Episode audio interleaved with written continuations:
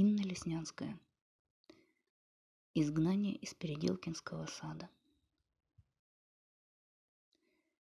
Здесь земля подо мной подлежит непременной продаже. Всяк поэт здесь изгой, и на выезд не хватит нам даже. Всяк поэт здесь банкрот.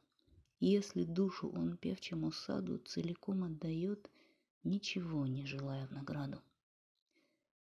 Под времен перепад и под птичий гнездящийся гуман от меня будет сад, как кусок моей жизни отломан, как от сердца сосуд и как нежный отросток от мозга.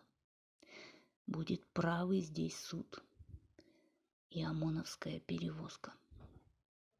Оглянусь я на двор, чтобы с садом проститься навеки. Но наткнется мой взор на ошметки библиотеки. Вот такой калинкор.